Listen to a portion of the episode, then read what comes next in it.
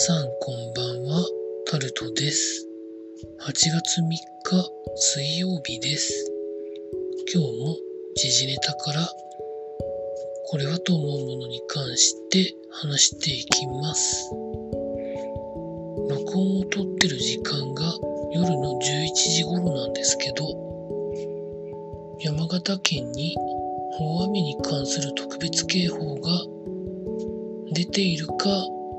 解除されたか微妙なところではあるんですけどたくさんの雨が降ってるということは事実なので記事になってます。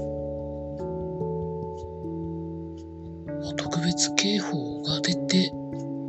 山田県山形県の一部の地域で緊急安全確保情報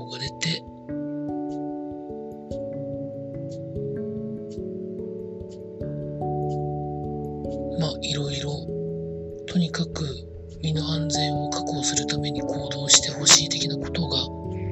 記事には書いてありました、えー続いて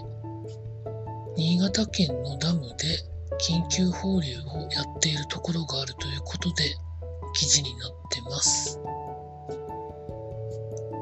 山田が山形県じゃないや。新潟県のこれはどこの町なんでしょうか？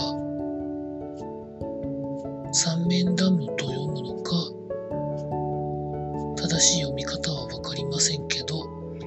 緊急放流をやってるダムがあるそうです。緊急放流をするということは急激にその水の高さが上がるのでまかり間違うこともあるので川に近い皆さんは避難した方がいいということなんでしょうか？新潟県村上市にある川ということの上流ということで気をつけていただきたいなと思います。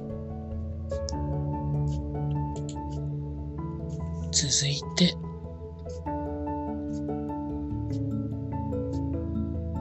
経済のところに行きます。日野自動車に国土交通省が立ち入り検査に入ったということが記事になってます。エンジン試験の不正があったかもということらしいんですけど、昨日行われた日野自動車の会見では、データ改ざんは20年前くらいからやってたということを発表したということで、まあ、これからまあいろんなことがまあ明らかにされたり処分が出たりするんでしょうね。続いて、ガソリン価格が169.9円ということで、前週から0.5円下がり、5週連続で値下がるということで、2ヶ月ぶりに170円台に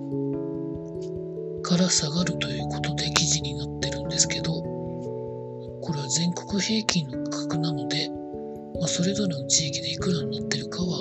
わからないんですけど、まあ、この状態で、石油元売り会社に対する支給している補助金が8月4日以降1リットルあたり37円70銭になるそうです。補助金が下がるんでしょうかね。ということは、補助金がなかったらと思うと、結構怖いことになってますかね。まだまだ。続いて、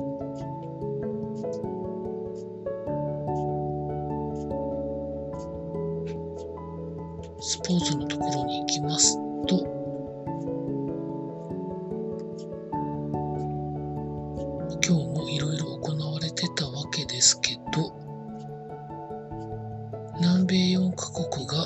2030年のワールドカップ共催で招致活動ということで記事になってます。ブラジル単独であったのが2010何年でしたっけ ?14 年でしたっけ？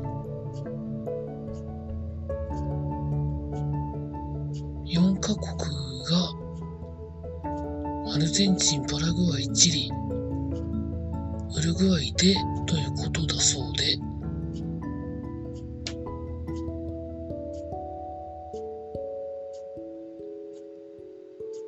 まあ、なかなかのことになるんじゃないんでしょうかね。ワールドカップが始まって100周年を迎えるというところで、まあ最初第1回がウルグアイで始まったんですよね、確か。それを狙ってということみたいです。まあこれからまあいろんなことがまあ起こるんでしょう。続いて、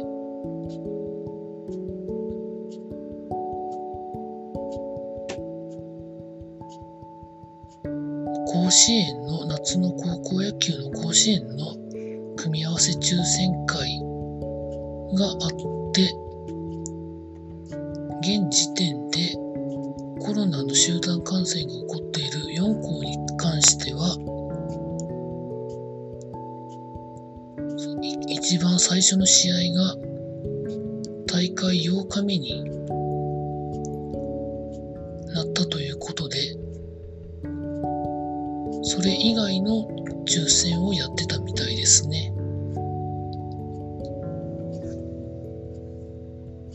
大会8日目に4校は振り分けられてそこで抽選をやってその後普通に抽選してたみたいです。まあ気をつけてないとこれからも今のコロナの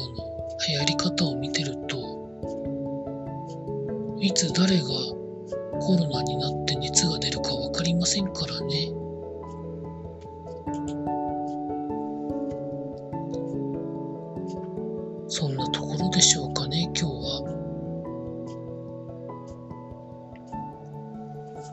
も労働頑張りたいと思います。以上タルトでございました。